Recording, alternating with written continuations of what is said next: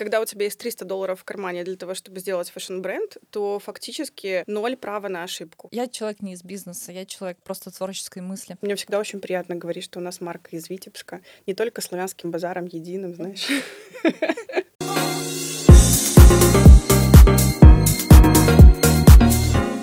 Не просто одежда. Меня зовут Даша Лебедева, и я сооснователь и креативный директор LSD Clothing. В чем ты сегодня? Я вижу очень интересный пиджак. Я сегодня в тотал луке своем. Это штаны из кукурузы из летней коллекции и э, жакет из э, будущей осенней коллекции.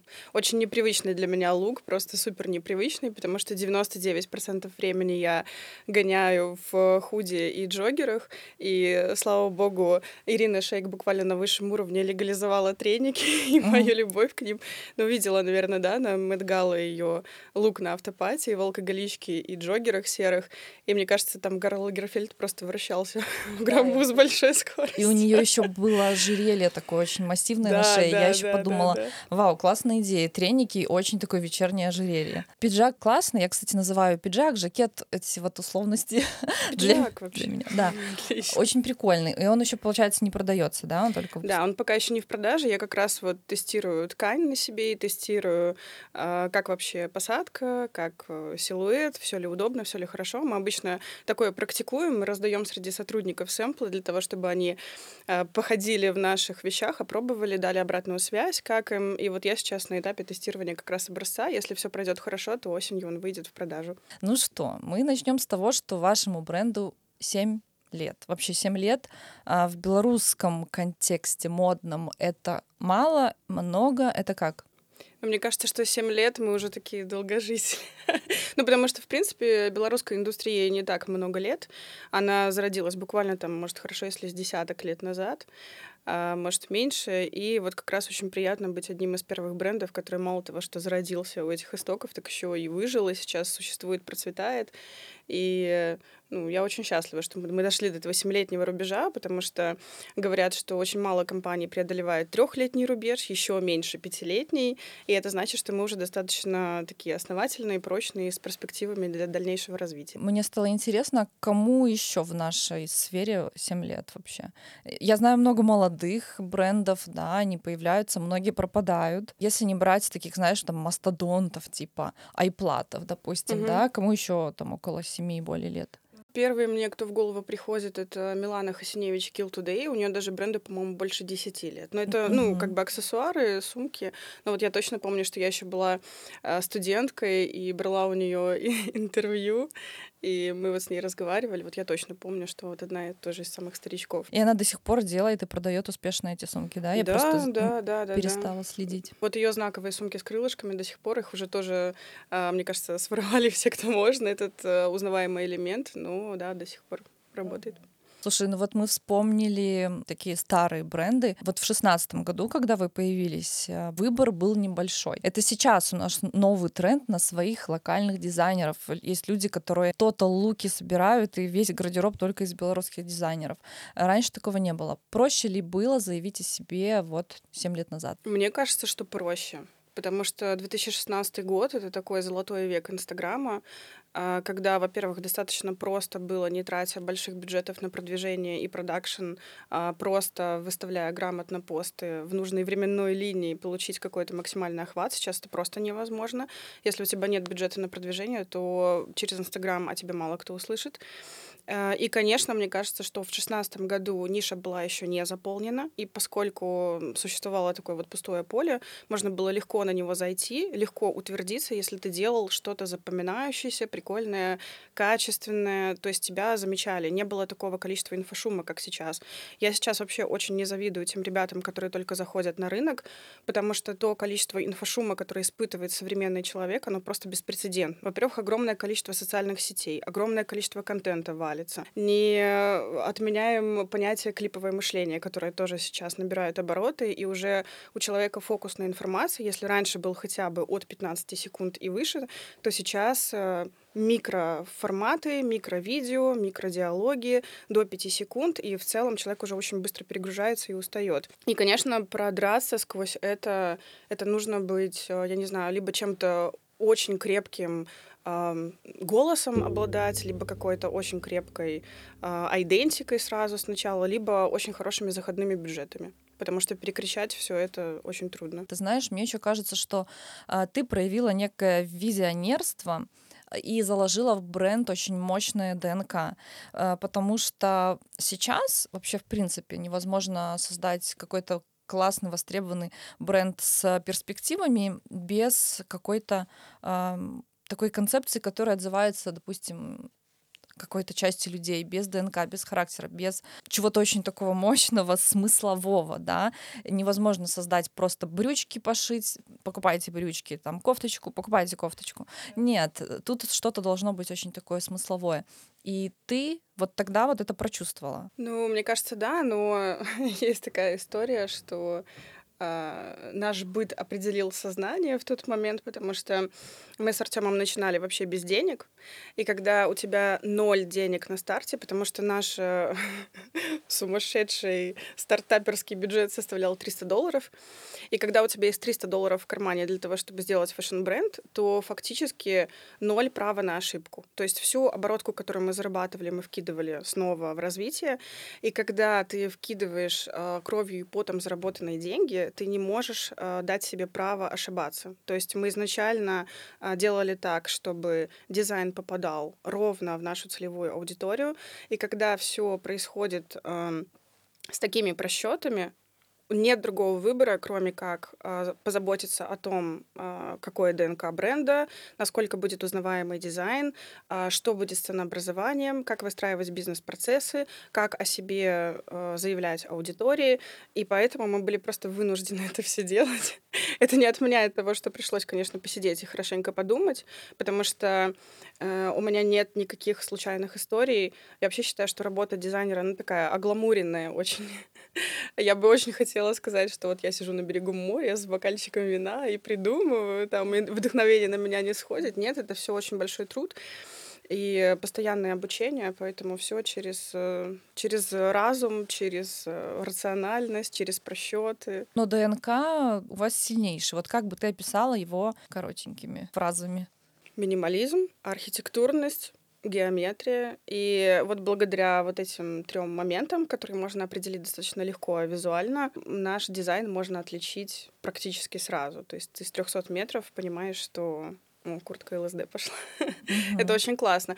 У нас э, недавно была классная э, ситуация, когда мы вот праздновали день рождения, нас пришли поздравить наши клиенты, и одна из клиенток, недавно вернувшаяся из Барселоны, рассказала очень классную историю, как она стояла в кофейне не в центральном районе Барселоны, а стояла в очереди, ждала, э, чувствует взгляд спиной, оборачивается, а она стояла в нашей укороченной косухе с разрезами, и видит девушку в нашей базовой косухе, и они такие, ты из Беларуси, ты из Беларуси, о, как я рада тебя видеть. И очень круто, что вещи LSD Closing, во-первых, узнаваемы, а во-вторых, становятся маркерами белорусов за границей, и это очень такой тоже классный, ценностный, объединяющий момент. Угу. Кстати, да, мне знакомая стилистка рассказывала, что в Польше тоже очень легко белорусов узнать по курткам ЛСД. Каковых там очень много так как наших mm. людей сейчас там много, то и курток там тоже много. Интересно. И мне кажется, что они прям по всему миру разъехались в твоих вещах. Это такой ну, у нас 90% э, рынка в Беларуси сосредоточено, и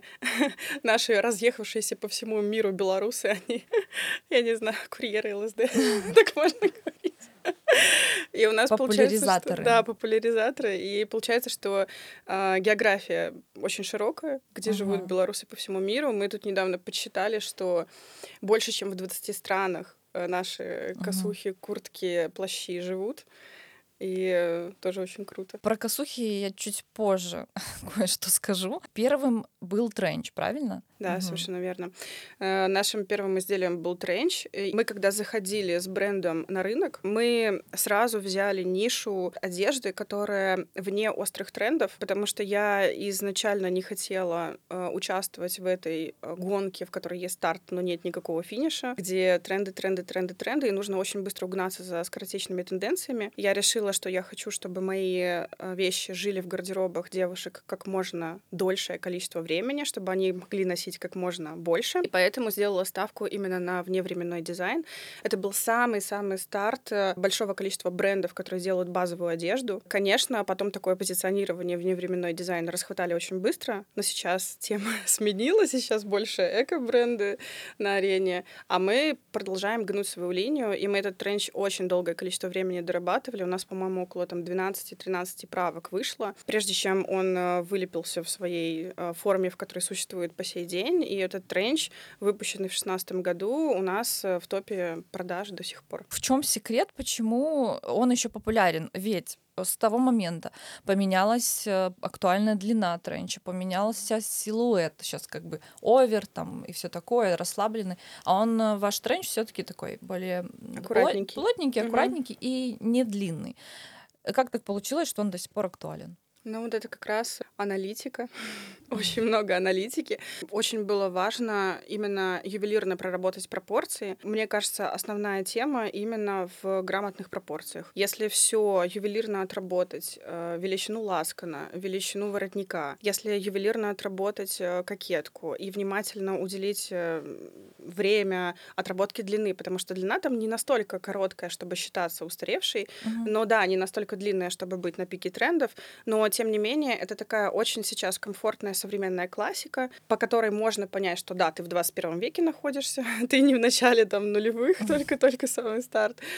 Вот, но вот мне кажется, что вот именно ключ в балансе и таком очень осторожном продумывании пропорций. Короче, доведение до абсолюта какого-то такого. Да, вот это вот доведение до абсолюта, это, конечно, очень сильно увеличивает цикл разработки вещей, mm-hmm. безумно сильно увеличивает. И мне очень повезло с командой, я вокруг себя собрала, как мы ржем внутри команды душнил, которые просто, пока каждый из них не скажет свое веское, да, окей, это все хорошо, вещь не запустится.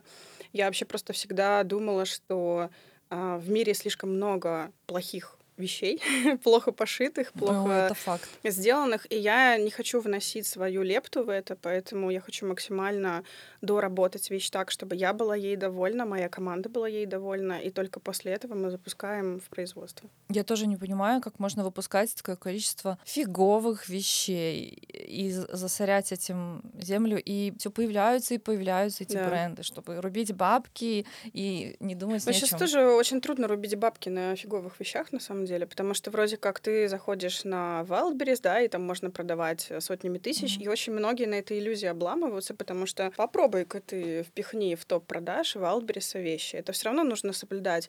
Бизнес-модель должна быть очень хорошо, четко просчитанная себестоимость. Нужно все равно искать даже в таком потоке маркетплейсов свою аудиторию. То есть мне кажется, что вот реально рубить бабки это такая очень иллюзорная тема. Затратник-то большой все равно. А, слушай, ну вот ты сказала про идеальные лацканы, идеальная mm-hmm. там застежечка. А как вы это делаете? Вы берете условно 100 а, самых классных тренчей в, во все времена, созданных в 20-е, 30-е, 50-е, и делаете какие-то свои выводы? У нас на самом деле э, очень классическая методика работы с источниками инспирации. Э, очень мало в современных брендов во главе стоят профессиональные дизайнеры. Я сейчас не про мировые, только про белорусский контекст. А, и вот э, те, кто учился в универах любых художественных, не дадут соврать, что первое, чему там учат, это вот именно классическая методика работы с источником вдохновения, когда собирается мудборд всего того, что тебя волнует. Это могут быть цветы, здания, я не знаю, там мотоцикл, архитектура, все что угодно. Угу. Дальше есть методики, каким образом это все отрабатывается с точки зрения силуэтов, пропорций, то есть лепится такая вот очень грубая прикидка той модели, которую ты хочешь получить. А дальше уже начинается потом детализация. И получается, что я в своей методике работы комбинирую как раз вот этот классический метод и э, четко иду иду по потребностям своей целевой аудитории. У нас все в бренде построено вокруг э, женщины и ее нужд. То есть мне нужно, чтобы, надев этот тренч условно или там косуху, неважно, она могла ее комбинировать с большим количеством вещей в гардеробе, чтобы она в ней себя уместно чувствовала практически в любых обстоятельствах, которые ей жизнь предлагает. И уже исходя из всей вот этой вот комбинаторики, из всей вот этой аналитики, выпиливается, высекается вот конечное изделие. То есть э, в список э, инспираций может войти там Что здание, угодно. фрукт, да, там, не знаю. Вообще, у меня недавно вот буквально я так плотненько присела на архитектуру Захи Хадид, Мгм. и у меня вот очень много в мудборде ее зданий, пе- переплетений и всего остального. И у меня вот еще очень классный был источник инспирации белорусский национальный костюм. Там великолепные пропорции, там а, очень крутые решения, абсолютно эргономические. Вообще, ну да, по факту все что угодно. Слушай, это так круто, для меня на самом деле откровение. Такой метод А создания потому вещи. что обычно метод создания вещей это Pinterest. Да. Открываешь, картиночки скачал, распечатал, на фабрику зашел и говоришь, мне вот это в таком-то количестве. Мгм. А я сразу вспоминаю моих любимых мировых дизайнеров.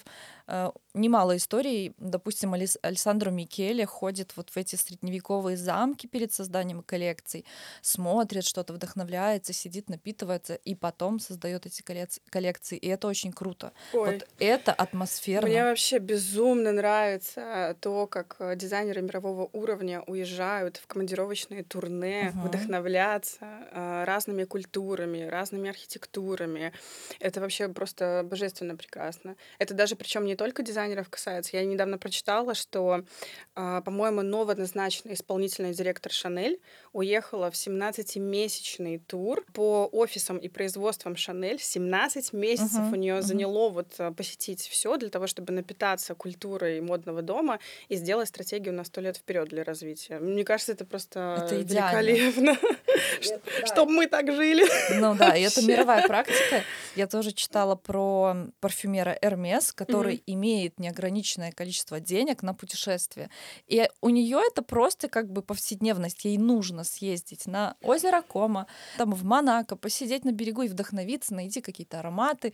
Это так прекрасно, потому что мне кажется, что э, дизайнеру безумно важно видеть вокруг себя красивое, наблюдать красивое, потому что что у дизайнера внутри, то он выдает э, снаружи. Потому что очень часто, особенно у маленьких дизайнерских брендов, стоит знак равенства между э, персоналити владельца и дизайнера и между тем, что он э, транслирует в мир. То есть фактически бренд и совладелец — это абсолютно равнозначные истории. Лучше, конечно, чтобы владелец был напитан, э, хорош, чтобы ему было что дать в этот мир красивого, интересного.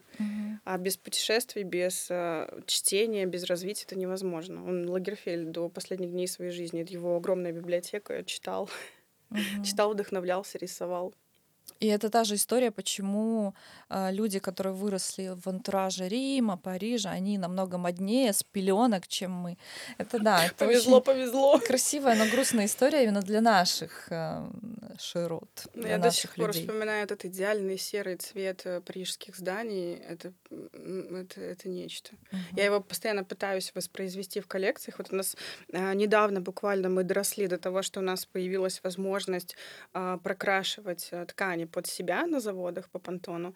Э, И это было величайшее наслаждение, доселе для меня неизведанное, когда ты открываешь понтон и видишь вот этот вот миллион оттенков серого. И такая, да, наконец я получил свой идеальный серый, слава богу. Как можно выбрать из миллиона серого свой серый? На самом деле, когда начинаешь выбирать, Это вот этот очень пиджаке, понятно. который?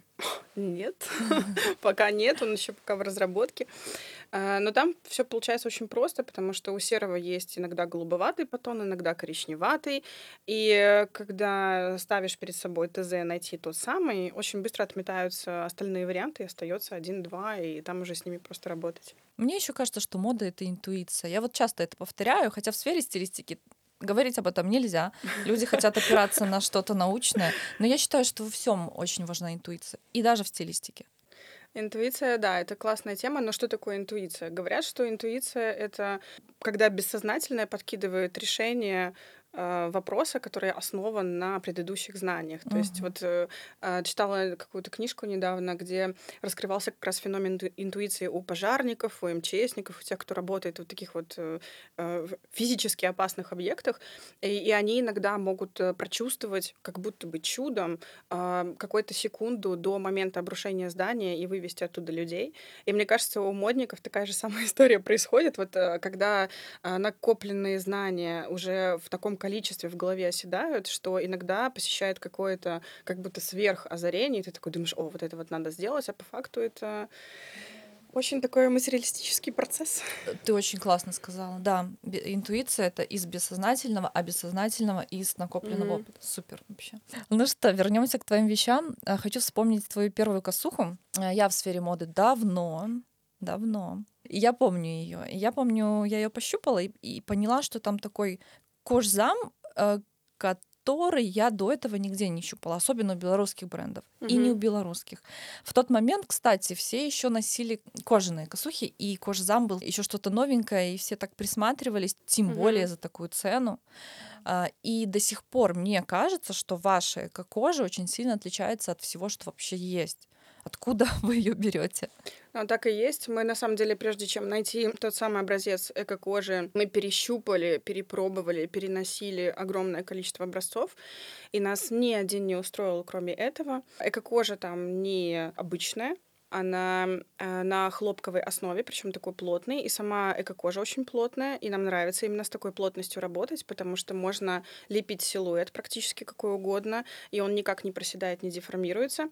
И вот получается вот эта хлопковая основа, красящий пигмент, и сверху полиуретановое покрытие с микропорами. И вот эта тема, когда э, приходилось очень много образовывать свою целевую аудиторию для того, чтобы э, придать ценность эко-коже, потому что вся эко-кожа — это искусственная кожа, но не вся искусственная кожа — это эко-кожа. Угу. И вот сейчас то, что все называют эко-кожей искусственными кожами, это в известном смысле гринвошинг, потому что эко-кожей э, по факту считается только та, у которой есть как раз микропоры и нету вот этого парникового эффекта. Э, насколько я знаю, что мы единственные в Беларуси, кто работает именно с этим артикулом и этой плотностью, э, и этому есть несколько причин. Во-первых, с такой плотной эко-кожей э, сложно работать, и нужно собственное производство, которое очень налаженное, технологически подкованное, э, потому что эко-кожа не терпит никакого перешивания, э, ничего. То есть ты набело сразу вот прокладываешь строчку, и у тебя единственная возможность эту строчку проложить. Для этого персонал должен быть супер высококвалифицированным. Это первый момент. И второй момент, она достаточно дорогая, и в основном просто они проходят в а, ценообразование многих брендов, поэтому мы пока одни.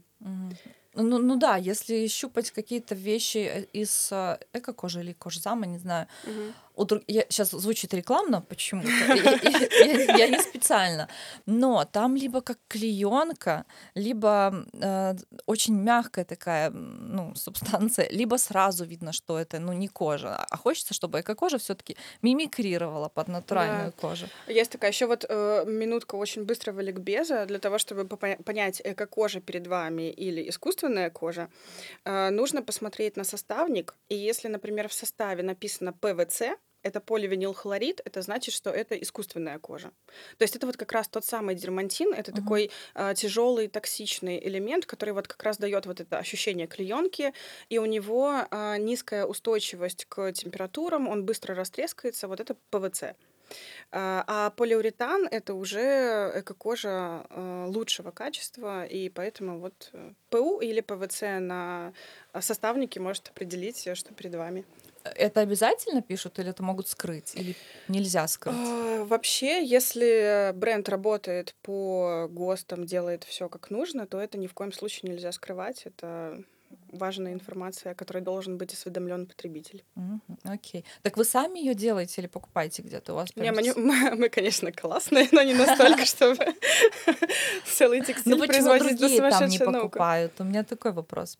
А потому что они не знают, это, поставщик, это... А, ну это секрет. Э, конечно, это коммерческая информация, и более того, э, каждый из наших сотрудников, который приходит работать к нам в компанию, подписывает NDA, uh-huh. где запрещено разглашать любую инсайдерскую информацию о э, продажах, о поставщиках, о том, с кем мы работаем, как, потому что для нас вот конкретно этот поставщик — это очень большое конкурентное преимущество, и, конечно, мы его не хотим потерять. И большой спойлер для онлайнера. Uh-huh.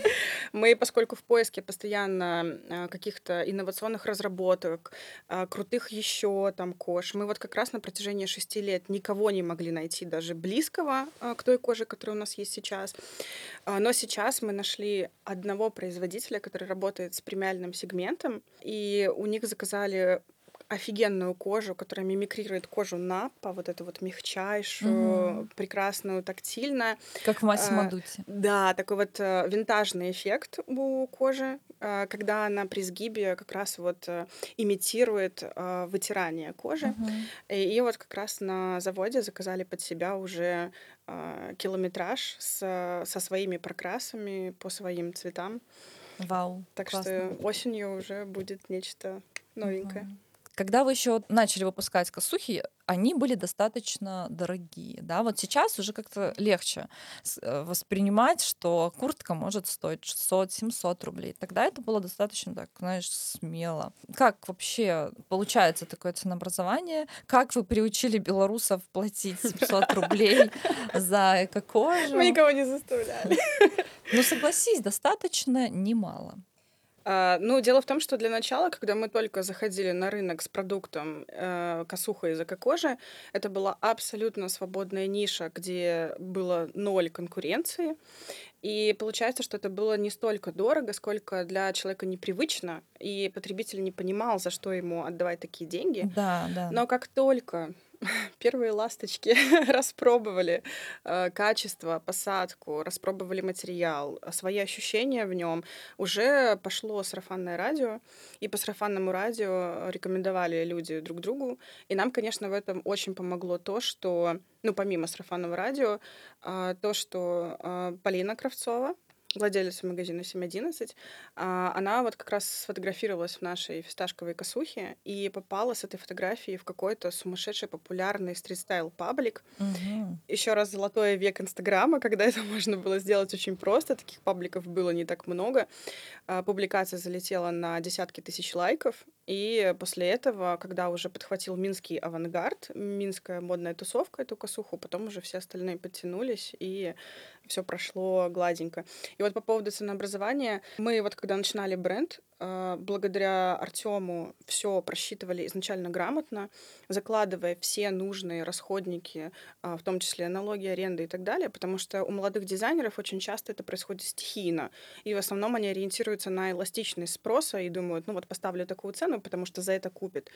А, У нас все изначально было просчитано грамотно, никакие цены не брались с потолка никогда, и мы заходили на белорусский рынок со стоимостью косухи где-то в 180-200 баксов, это было где-то 360 белорусских рублей на тот момент, Мгм. золотые времена. Ну, настоящая кожа столько примерно стоила, мне Э, кажется. Да, и вот сейчас э, косуха в цене сохранилась на том же уровне, где-то примерно в 200 баксов.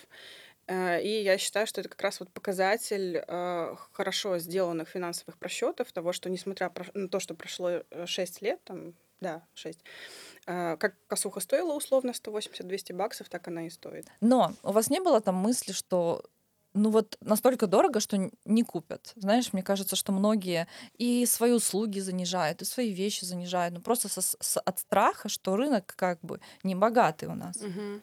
Конечно, и до сих пор у нас такое есть. Но тут нет никакого другого пути, кроме как опираться на рациональность просчетов, кроме как опираться на а, аналитику по изучению спроса, э, экспериментировать, выкатил на рынок, э, проверил гипотезу и дальше уже либо подкорректировал, либо оставил как есть. В целом э, мы, в принципе, четко попадаем в эти прогнозы, и у нас не было такого, что мы выкатили что-то, слишком дорого, и оно там залежалось, пришлось на скидках это все избавляться. Поэтому- Слушай, а вот себестоимость э, вещи это секрет? Вот просто чисто интересно.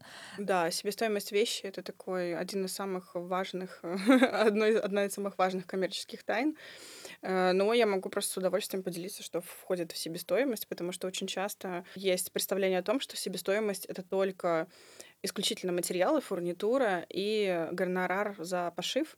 Нет, я Но- понимаю, что там еще и рекламы, и аренда, и Да, всё, всё, это всё. маркетинг, налоги, это аренда, это обязательно там э- электроэнергия, вплоть до того, что цеха должны быть отапливаемые там со светом, звуком и так далее. И вот очень много таких расходников включено. Вы же, наверное, ведете подсчеты, сколько вещей продано. Вот реально очень интересно, сколько тренчей, самых базовых условно, да, и сколько базовых косух продано по всему миру.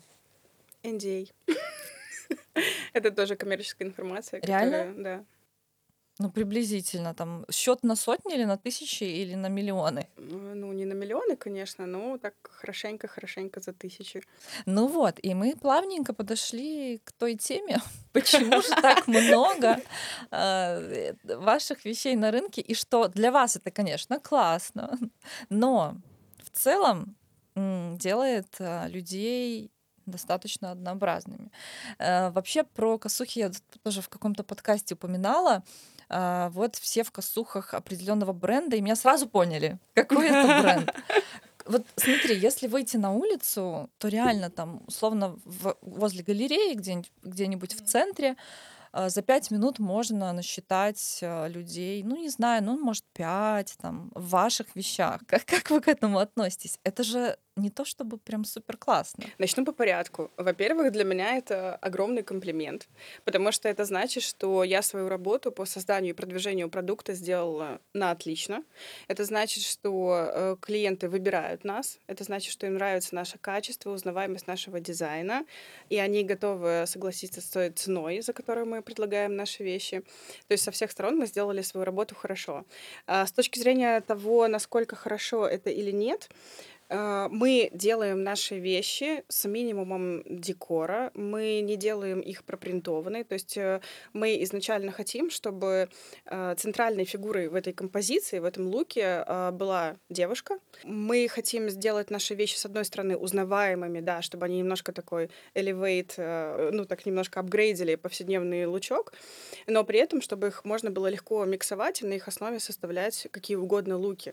Поэтому, в принципе, наши вещи позволяют очень широкий стайлинг э, диапазон, и можно как раз вот на основе наших продуктов составлять сколько угодно луков. Меня это э, не, не сильно беспокоит, э, потому я что это понимаю, моя почему задача. не беспокоит. Не, ну до тех пор, пока это людей устраивает, до тех пор, пока они готовы это все делать, это все хорошо. И тут еще один очень важный момент. Я уже э, говорила ранее, что я не хочу э, привносить свою лепту в создание плохо сделанных вещей, и уже упоминала о том, что у нас достаточно э, длинный цикл э, именно придумывания вещей и выпуска каких-то вот первичных образцов, и поэтому у нас просто не может быть слишком много новинок физически. То есть у нас сейчас уже и так достаточно большой штат работает над э, продакшеном вещей, но этого все равно недостаточно, если мы хотим удерживать и поддерживать тот уровень качества, который у нас есть сейчас. Невозможно делать э, настолько тщательно продуманные вещи с хорошей посадкой, а, так, чтобы ничего не жало, не тянуло, чтобы ничего не раздражало, чтобы дизайн был такой, какой нужен. Это требует огромного количества аналитики и большого количества правок, и просто физически невозможно выкидывать большое количество новинок постоянно, равномерно. Это в любом случае будет мало. Но как же индивидуальность? Я э, стилист, кроме фэшн-деятельности и прочей. И у меня вот недавно был шопинг, мы с девочкой купили м, не косуху, а эту с мехом Дубленку. дубленку. Мы с девочкой купили дубленку, которая однозначно классная, супер. Э, Мы пошли на кассу, и на кассе уже девочка в дубленке покупала какую-то другую вашу вещь. И она такая стоит, ей так как-то некомфортно. Я говорю, ну, ничего страшного, ты все равно вот, ну, едешь в Москву работать, и, Мгм. возможно, там не встретишь. Ну вот есть какой-то в этом, знаешь, вот я даже не могу объяснить, что здесь не так. Мне кажется, тут лучше спросить бы у клиентов, что они думают по этому поводу. Типа, как вы себя ощущаете, когда встречаете на улице девушку в такой же вещи. В целом, у нас когда-то был подобный разговор с клиентами, Мгм. и для них это, наоборот, для многих прикольно. Они себя чувствуют частью LSD-клаба, и э, там друг другу подмигивают на улице. Для тех, конечно, для кого важна эксклюзивность, для которого важна э, такая вот лимитированность вещей, для которых важно э, чувствовать, что вот они нашли какой-то золотой, я не знаю, там рудничок и в нем ходят. Э, для них это, конечно, отвернет от покупки. И я думаю, что тут уже люди будут сами принимать решение, соглашаться им на то, чтобы иметь в гардеробе популярную в городе вещь или нет. Потому что мне кажется, что эксклюзивных предложений от других брендов достаточно. Очень многие делают лимитированные коллекции, очень многие выпускают вещи дропчиками небольшими, и вполне себе можно задаться целью найти альтернативу. Мы обсуждали с коллегами этот вопрос с стилистами. Да, все очень серьезно.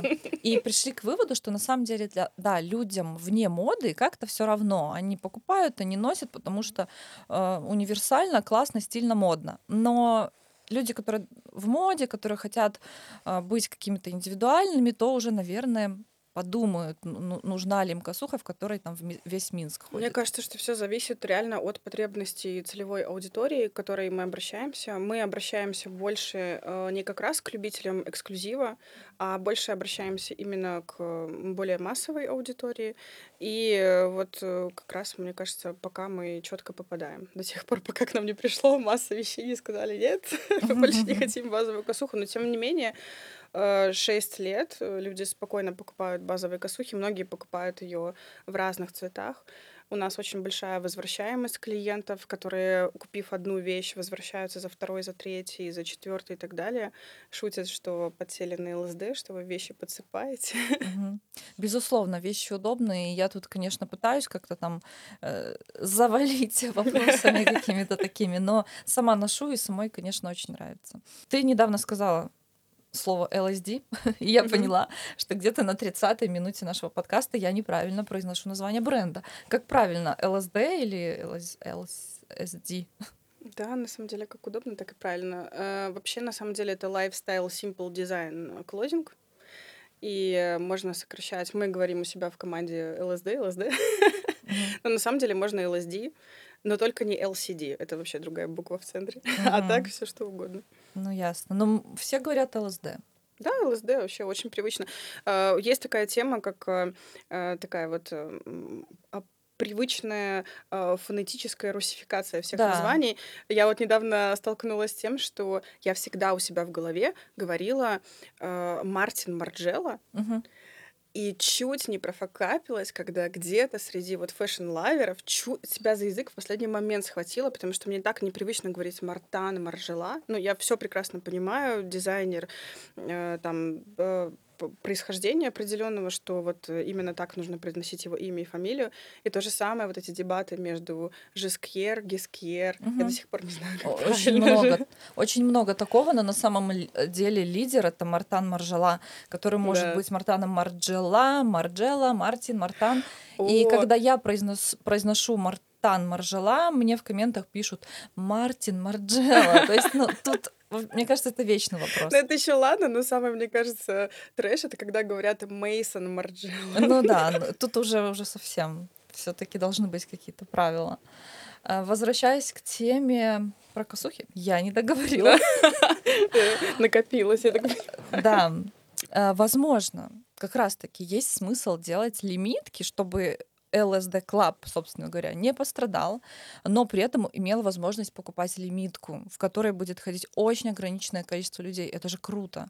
Э, да, мы уже думали об этом, но поскольку у нас э, параллельно идут как бизнес-процессы, так и дизайн, и одно очень сильно зависит от другого, у нас все подвязано на производственные мощности, и нам просто до недавнего времени было не то, что невыгодно, а просто физически невозможно впихнуть какие-то лимитки, потому что у нас работают как портные, так и швеи, у нас есть цеха, и для, для оптимизации производства, чем больше будет партия, тем меньше будет трудозатрат, тем больше люди заработают. Соответственно, вот э, лимитки никак вообще не вписывались в эту концепцию, потому что нам нужно очень четко держать баланс э, всех оптимизаций, как финансовых, так и производственных. И поэтому как-то лимитки были вне этого уравнения. Но сейчас мы как раз вот задумываемся о том, чтобы внести разнообразие в нашу очень базовую линейку и больше интегрировать туда более трендовые вещи, более модные, буквально в пропорциях чуть-чуть, потому что наша основная бизнес-модель — это база плюс extensions, база, которая переходит из сезона в сезон, и небольшие дополнения, которые эту базу как-то обновляют, освежают, позволяют э, нашей целевке тренировки открывать для себя какие-то новые вещи.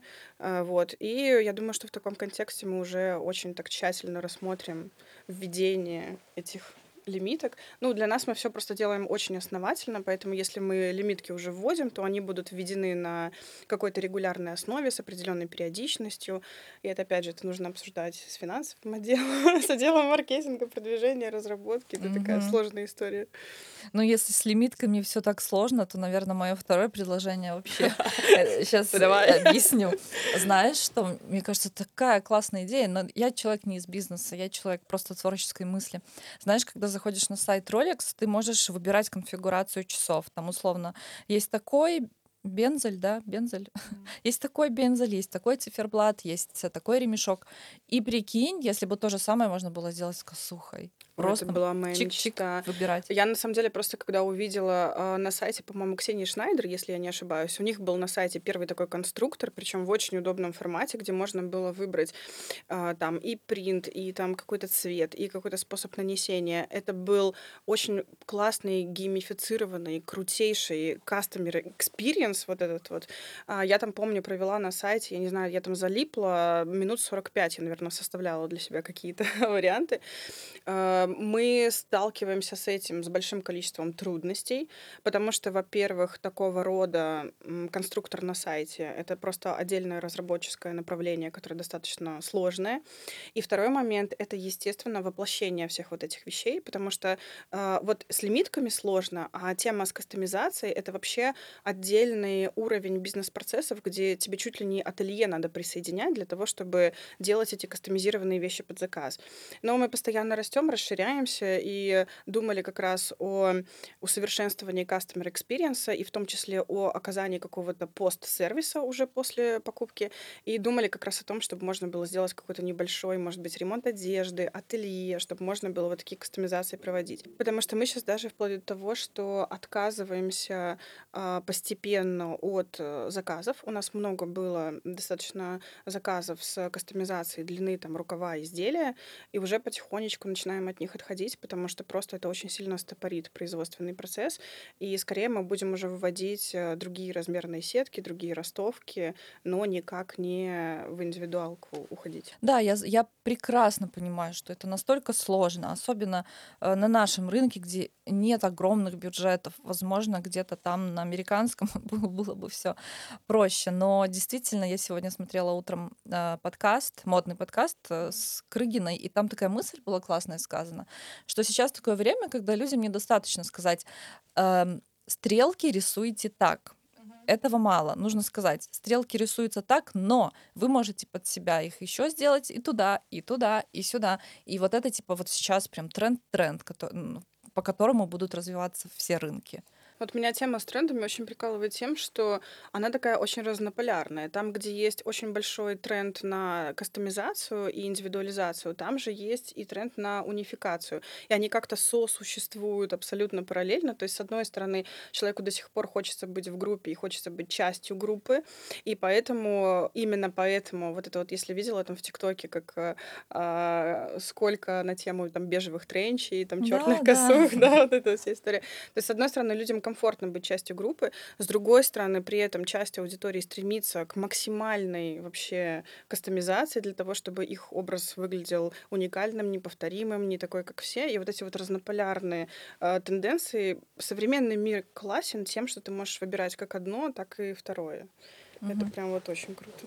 Парадокс моды я тоже читала, что он такой э, человек хочет влиться в обществе, в общество никто не хочет белой вороной выглядеть, угу. он покупает тренды, он хочет покупать актуальные вещи, но при этом он хочет быть индивидуальным. И это две полярности, два парадокса, которые на модном рынке сосуществуют. Вот у нас, кстати, мы на этом парадоксе фактически я сейчас понимаю, что э, нашли свою целевую аудиторию, потому что мы как раз искали тех девушек, которые хотят выглядеть в контексте времени времени и хотят а, вот условно забрать свои плюшки моды, а ведь мода дает очень много социальных плюшек, то есть ты признан.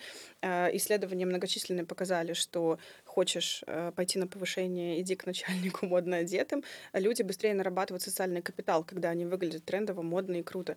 Но, получается, есть э, часть девчонок, которые боятся быть остро трендовыми, для них это слишком смело. Uh-huh. И поэтому вот мы сознательно, максимально успокаиваем все вот эти тренды и предлагаем им одежду в контексте времени, но такую, чтобы они чувствовали себя в ней комфортно. Ну, то есть такая вот очень э, очень такой тонкий баланс мы стараемся найти. Да, соглашусь. И а, в стилистике очень мало людей на самом деле хочет выглядеть трендово. Это такой Мгм. запрос достаточно, ну, уникальный. Все хотят просто выглядеть хорошо. И неважно, тренды, не тренды, наоборот. э, Меньше трендов, больше эк- с экономии. Мне кажется, тренды людей в такой стресс выгоняют э, прям вообще. Это потому что это реально просто гонка без начала и без конца. Ты Да. не успел привыкнуть к одному тренду, тебе уже говорят, а ты уже не моден, нужен другой тренд. И э, это просто, это выматывает. Вы живете в Витебске и делаете вещи в Витебске, при этом, ну, как-то вся модная жизнь, наверное, сконцентрирована в Минске. Не было мысли переехать, допустим, и открыть свой флагманский магазин. А, Мысли переехать не было и нет, потому что мы сейчас очень сильно завязаны на производстве. Мы собрали в Витебске буквально золотой фонд а, великолепных кадров в швейке, и ни в коем случае не хотим это потерять. У нас есть только путь развиваться дальше и, возможно, открыть производство в Минске. Мы этот тоже вариант рассматриваем, потому что уже начинаем потихоньку выбирать те кадры, которые можно взять к себе на работу. А, И у нас сейчас как раз мы растем. а, Недавно открыли в Минске офис, то есть у нас уже минская команда работает отдельно. А, Пока живем на два города и ничего с этим менять не планируем. Насчет э, минской жизни и всего остального, ну я себя и так, в принципе, чувствую очень заочно и очень в комфортном для себя темпе частью тусовки, где мне новости говорят все, кто действительно тусуется везде. Я вообще, мне очень сложно жить общественной жизнью, я больше люблю работать, и для меня это суперкомфортный формат. Вот. И э, Витебск мне вот очень просто душу греет, что мы именно находимся в региональном городе, и делаем что-то хорошее для регионального города, для местности, создаем рабочие места, делаем э, классные условия работы для сотрудников. И мне это так нравится, вот эта часть удовлетворения каких-то гуманистических своих потребностей, что я бы хотела и дальше Витебск как-то поднимать, украшать. Мне всегда очень приятно говорить, что у нас марка из Витебска, не только славянским базаром единым, знаешь.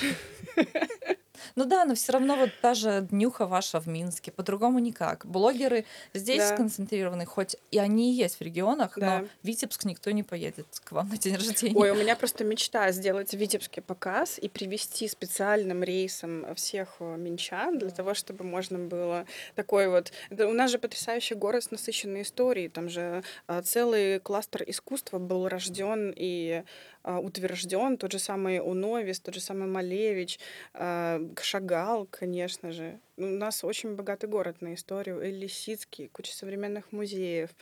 Ну, великолепный город. Мне бы, конечно, очень хотелось минскую тусовку к нам привести. Может А быть, когда-нибудь это идея. осуществится. Классная идея, это может быть очень классным кейсом и инфоповодом. Ой, я уже просто представляю вот этот а, пати-бас, который отправляется Мгм. в Витебск. Все Все блогеры на модные, борту. красивые. Да. Витебск, мне кажется, не переживет нашествие такой красоты. Это же просто умереть не устать.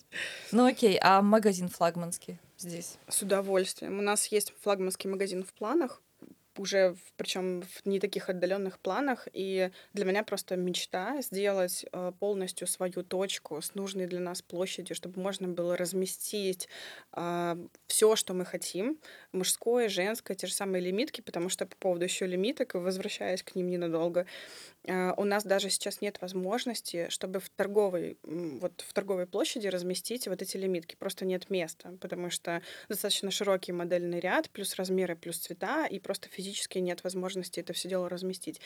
И хочется, конечно, сконцентрироваться на уникальном customer experience, а, для того, чтобы человек получал э, визуальное наслаждение, приходя в магазин, для того, чтобы там были э, какие-то определенные фишечки, э, ну, чтобы он почувствовал себя, с одной стороны, дома, и чтобы сам магазин по себе был таким вот очень виральным инфоповодом, в котором так и хочется там фоткаться, проводить время, тусоваться. У меня есть большая мечта во флагманском магазине открыть часть с библиотекой, потому что чтение — это очень большая и важная часть моей жизни, и мне бы хотелось в Минске представить журналы типа ID, Dazed and Confused, Purple Fashion, а, потому что в Минске этого днем с огнем не найти, и мне приходится перерывать просто кучу магазинчиков для того, чтобы достать эти журналы себе. И вот для меня это, конечно, такая вот цель-мечта на ближайшее время. Мгм. Да, было бы круто.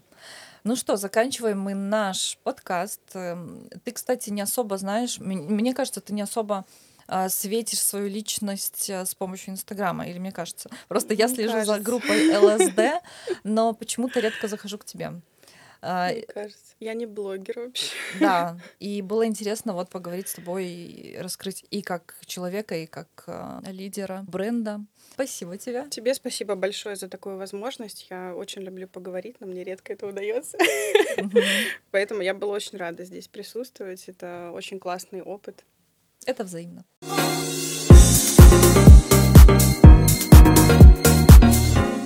Не просто одежда.